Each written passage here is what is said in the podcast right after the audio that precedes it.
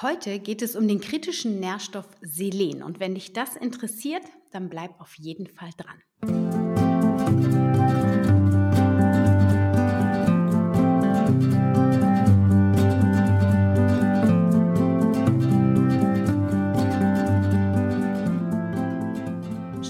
Wieder eingeschaltet hast zu einer neuen Folge von Wemmeli, dem Podcast rund um das vegan-vegetarische Leben in der Familie und mir, Anna Meinert.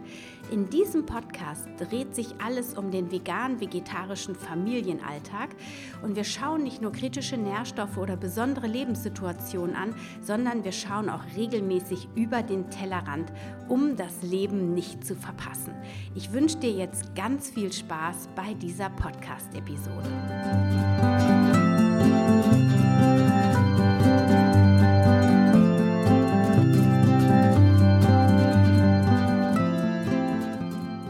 Selen ist ein lebenswichtiges Spurenelement. Und ähm, was wichtig zu wissen ist, ist, dass der Selengehalt von Lebensmitteln abhängig ist von dem Selengehalt der Böden. Jetzt ist das Problem in Europa, dass die, Selen, äh, dass die Böden oft selenarm sind. So, das heißt, dass die Pflanzen, auf, die auf diesen Böden wachsen, ebenfalls selenarm sind. Wenn du tierische Produkte verzehrst, dann hast du das Problem der ähm, Unterversorgung mit Selen nicht, weil dem Tierfutter Selen beigefügt wird, sodass du dann quasi über den Umweg Tier ähm, Selen supplementiert bekommst. So, das ist natürlich bei Veganerinnen und Veganern anders und deswegen müssen wir ganz besonders darauf achten, dass wir genug Selen zu uns nehmen und eben die Lebensmittel uns rauspicken, die einen hohen Selengehalt haben. Welche das sind, das erzähle ich dir später. Jetzt geht es erstmal darum, ähm, wofür der Körper Selen eigentlich benötigt. Und Selen ist wirklich ein essentieller Nährstoff für uns, weil Selen ein Bestandteil von unglaublich vielen Enzymen sind. Und diese Enzyme, die sind an einer Vielzahl von Reaktionen im Körper beteiligt, zum Beispiel bei jeglichen Stoffwechselprozessen. Aber auch im Immunsystem spielen sie eine Rolle, diese Enzyme, die selenhaltig sind. Und so kannst du dir vorstellen, dass wenn du in einen Selenmangel rutscht, nicht immer nur so ein Symptom auftritt, sondern der Körper ist so angelegt, wenn zum Beispiel ähm, zu wenig Selen über die Nahrung aufgenommen wird, dann wird aus den Enzymen quasi oder wird den Enzymen, die am wichtigsten in dem Stoffwechselprozess sind, Selen gegeben aus anderen Enzymen, die nicht so wichtig sind, sage ich jetzt mal so. Ja, also wie die der Körper als nicht so wichtig erachtet. Dann werden die Selenspeicher, die im Körper angelegt sind, das sind nur kleine Speicher, aber diese Selenspeicher, die werden umverteilt. Und diese Umverteilung dient halt dafür, dass der Körper das kompensiert, dass die wichtigen Prozesse, die Stoffwechselprozesse weiterhin ablaufen können und die weniger wichtiger weniger wichtigen Stoffwechselprozesse dann eben ja nicht so optimal ablaufen. Genau, und ähm, als Bestandteil zum Beispiel von antioxidativ wirkenden Enzymen ist Selen unter anderem wichtig für den Schutz des Organismus vor Zellschädigungen durch freie Radikale. Das heißt, es ist auch ein starkes Antioxidant. Außerdem ähm, sind die selenabhängigen Enzyme ähm, in der Schilddrüse auch vorhanden und regulieren dort den Haushalt der Schilddrüsenhormone. Außerdem sind sie auch noch ein Bestandteil von Spermien und ähm, essentiell für die Fruchtbarkeit des Mannes. Was passiert jetzt bei einem Mangel an Selen? Ja, wenn jetzt wirklich langfristig die Selenzufuhr mangelhaft ist oder es zum Beispiel auch Mutationen in Genen gibt, wo der Selenstoffwechsel dann gestört ist, ähm, dann wird auf jeden Fall das Immunsystem beeinträchtigt, aber auch die Muskelfunktion und die Spermienbildung ist gestört. Ein Selenmangel durch geringe Zufuhr ist zwar recht selten, also zumindest für ähm, Mischköstler, für Veganerinnen, Veganer ist es eben doch kommt das schon häufiger vor. Und deswegen, ähm, genau, ist es wichtig, dass wir darauf achten. Und wenn du dich nur regional zum Beispiel ernährst, dann ist ein Selenmangel auch ähm, relativ ähm, häufig, weil eben genau, je nachdem, wo du lebst, in welcher Region und wie gesagt, in Europa gibt es eigentlich keine selenreichen Böden, ähm, da hast du dann eine hohe Gefahr, nicht genug Selen aufzunehmen. So, welche Lebensmittel kannst du aber essen, um dein Selengehalt ähm, zu erreichen, deinen Bedarf zu decken, den täglichen? mal abgesehen von den tierischen Produkten, die uns ja hier wirklich nur rudimentär interessieren, wenn überhaupt. Ähm, sind besonders selenreich die Paranüsse, das hast du wahrscheinlich schon mal gehört. Wobei Paranüsse die Problematik beinhalten, dass sie wirklich, wenn im Boden vorhanden, riesige Mengen an Selen speichern können. Und dann hast du ein Spektrum von zum Beispiel 15 Mikrogramm pro 100 Gramm Paranüsse bis zu 800 Mikrogramm ähm, Selen pro 100 Gramm Paranüsse. Und da Selen in der Unterversorgung problematisch ist, aber auch in einer krassen Überversorgung. Also das heißt, wenn du zu viel zu dir nimmst, dann kann das auch dem Organismus schaden. Deswegen ist es eigentlich wichtig, dass du Lebensmittel zu dir nimmst, die einigermaßen sicher sind und die nicht so einen stark schwankenden Selengehalt haben. Ich habe zum Beispiel im Reformhaus vor kurzem ähm, eine Packung Paranüsse, die, glaube ich, aus Bolivien stammen. Also es ist halt leider nicht regional, aber das lässt sich dann eben, wenn du Selen auf natürliche Art und Weise zu dir nehmen willst, meistens auch nicht ändern. Ähm, also bisher jedenfalls nicht. Und ähm, da standen die Selengehalte drauf. Und das äh, gibt es ganz selten, habe ich bisher noch nie gesehen, aber diese eine Marke, die hatte das und das finde ich total super, weil dann weißt du und kannst dir ausrechnen, wie viel Paranüsse kann ich täglich essen, um dann meinen Selenbedarf zu decken. Wie hoch ist eigentlich der Selenbedarf? Das ist natürlich unterschiedlich, je nachdem, wie alt du bist. Ähm, Kinder bis zehn Jahre ist zwischen 15 und 30 Mikrogramm am Tag. Und für Erwachsene gilt 60 äh, Mikrogramm am Tag, beziehungsweise für Männer 70 Mikrogramm am Tag.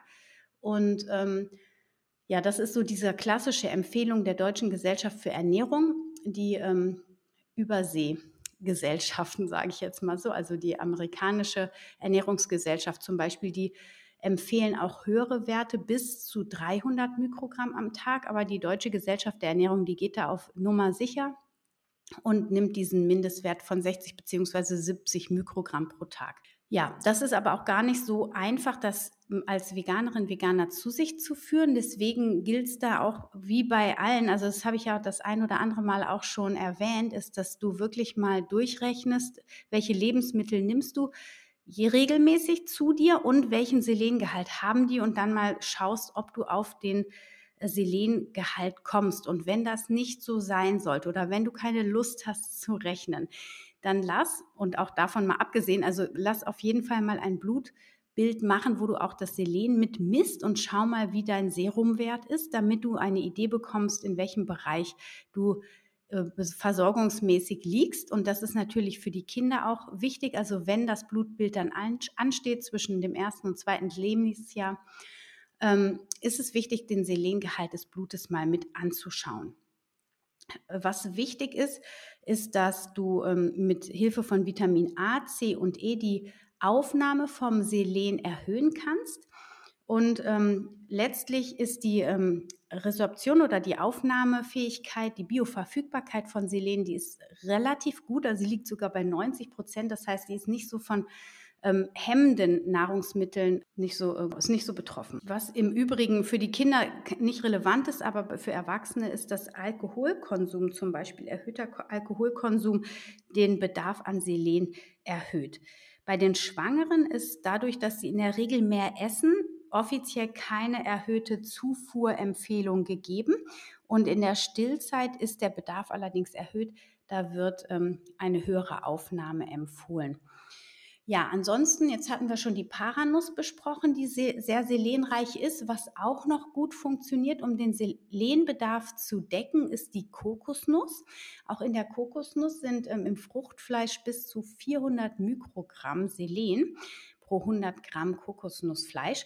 Und ähm, dadurch ist es natürlich total sinnvoll, auch regelmäßig Kokosnussprodukte in seinen Alltag einzubauen. Und das finde ich eine super Sache. Ich denke, das wird auch für Kinder gut funktionieren. Und ansonsten hast du auch ähm, in Steinpilzen im Besonderen, aber auch in Champignons einen guten Selenwert in der Regel. Natürlich liegt es auch hier wie bei allen Pflanzen, wie ich eben schon gesagt habe, am Selenwert der Böden. Aber dadurch, dass sie das relativ stark anreichern, ziehen die also alles bisschen aus dem Boden, was da ist.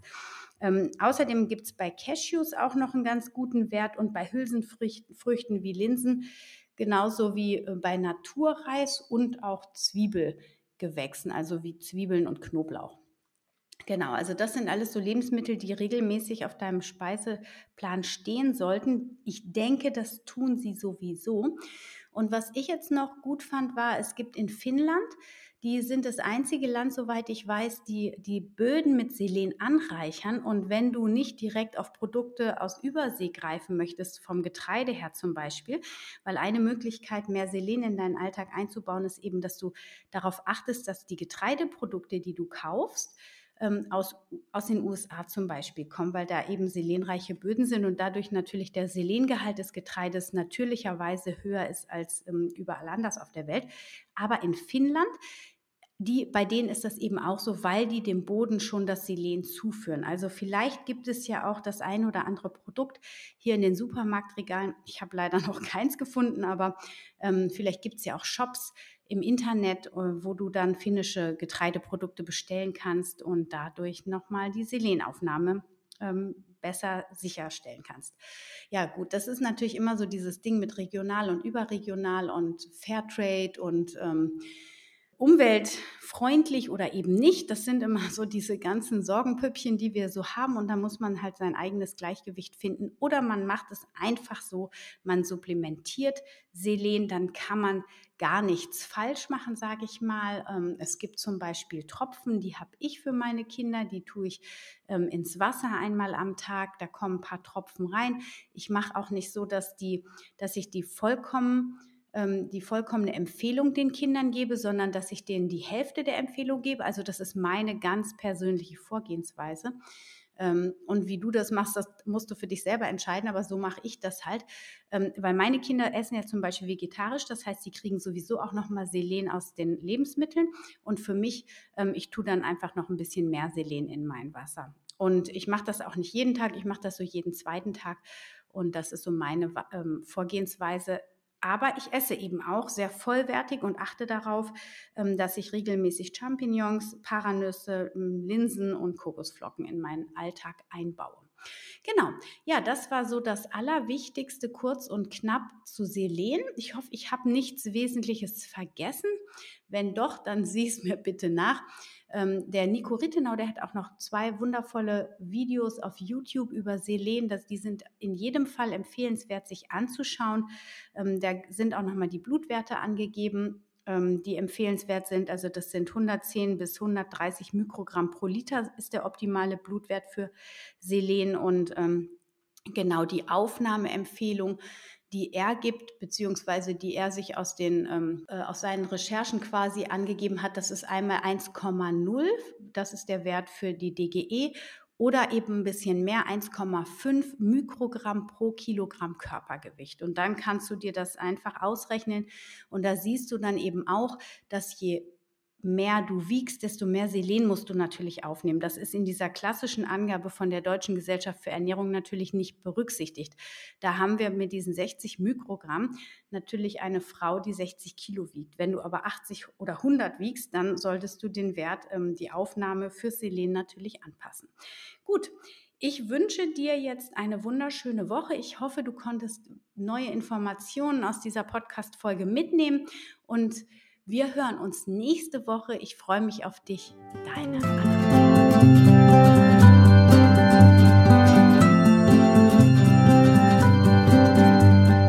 Schön, dass du wieder dabei warst bei dieser Folge von Family, dem Podcast rund um das vegan-vegetarische Leben in der Familie. Ich hoffe, du konntest dir richtig viel mitnehmen, hast dir vielleicht auch ein paar Notizen gemacht und freust dich auf die nächste Episode in der nächsten Woche. Ich freue mich sehr über alle Kommentare, über alle Bewertungen auf iTunes oder auch auf meinem Blog unter den Podcast-Episoden und möchte mich an dieser Stelle nochmal ganz, ganz herzlich dafür bedanken wenn ich dich noch weiter begleiten darf, im Sinne von, du brauchst noch mehr Unterstützung als diesen Podcast und wünschst dir vielleicht ein Coaching oder du möchtest einen meiner Online-Kurse buchen, dann schreib mich unter info@family.de an.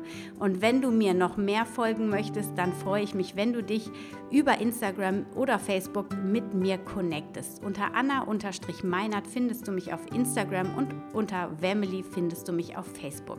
Ich freue mich von dir zu lesen lesen und zu hören. Ich wünsche dir eine wunderschöne Woche. Stay healthy and happy. Deine Anna.